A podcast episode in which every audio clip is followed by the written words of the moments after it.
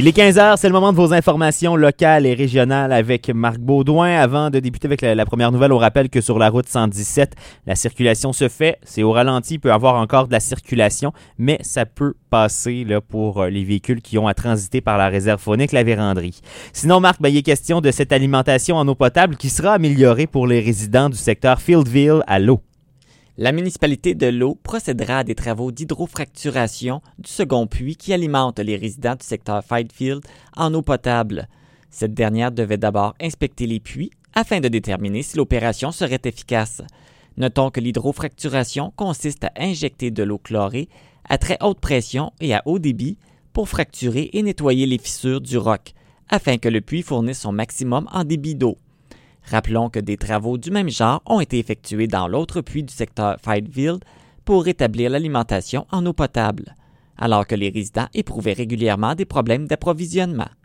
Les travaux devraient venir corriger la situation, du moins à moyen terme, comme le mentionne le maire suppléant de l'eau, Ghislain Robert. Ils ont trouvé des belles, euh, des belles vannes dans l'eau, des belles fractures là, dans le puits. Fait qu'on est confiant qu'avec l'hydrofracturation, on va être capable d'aller chercher un petit peu plus de volume. Là. Ça devrait, théoriquement, corriger la situation. Je suis pas prêt à dire que ça va être bon pour toujours, là, mais ça va corriger la situation là, pour euh, moyen terme. Les travaux d'hydrofracturation sont évalués à environ 5 000 comparativement à 45 000 pour le remplacement d'un puits. Il y a la MRC Vallée de la Gatineau qui va entreprendre des travaux de réfection sur la véloroute des Draveurs. La MRC de la vallée de la Gatineau effectuera des travaux de réfection sur la véloroute des Draveurs cet automne. La majorité des travaux seront réalisés sur la portion non pavée de la véloroute, entre la ville de Gracefield et la municipalité de l'eau.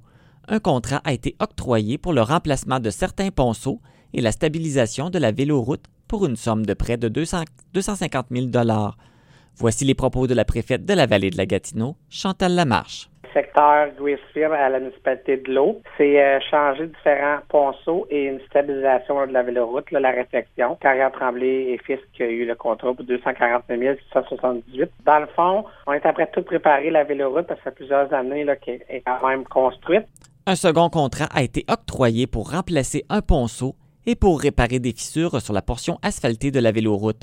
Pour ce faire, un traitement expérimental sera utilisé comme le mentionne Chantal Lamarche. En arrière du cimetière, euh, dans le secteur euh, Gracefield, c'est un traitement expérimental qu'on on fait pour... Il y avait des fissures et à chaque année, les fissures retravaillent. Donc, euh, c'est un nouveau traitement. Dans le même contrat, là, on a passé au secteur Blue. Euh, il était dangereux. Le missionnaire conforme était Erova de 67 306 et 25 la préfète Labarche soutient que la MRC est toujours en attente de financement pour procéder au pavage de la portion sud de la véloroute des Draveurs, projet évalué à plus de 3,5 millions de dollars. Les Mustangs de Maniwaki changent de ligue et euh, sauvent leur saison.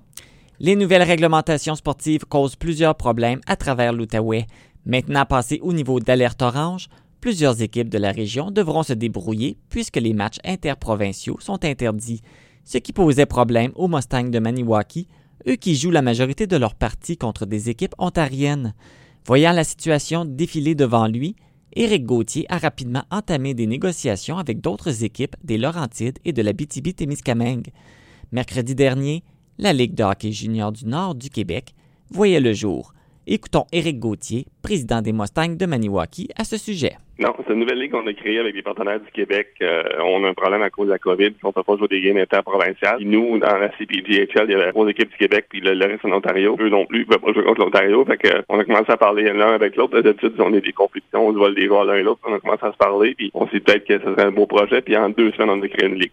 Ce changement soudain pourrait ne pas être temporaire, alors qu'Éric Gauthier voit déjà plusieurs avantages pour ses joueurs. On va faire une année, on va voir comment ça va. En partant, on voit déjà que les frais sont moins dispendus parce qu'on n'a pas de staff de président à payer et on se split la facture à tous les cinq. C'est ça au niveau des coûts de, des, coûts fixes, c'est beaucoup moins cher. Et ça, c'est sûr, c'est un gros avantage. La distance aussi, c'est moins loin. Je dirais on y va pour un an et on laisse la porte ouverte pour les prochaines années aussi.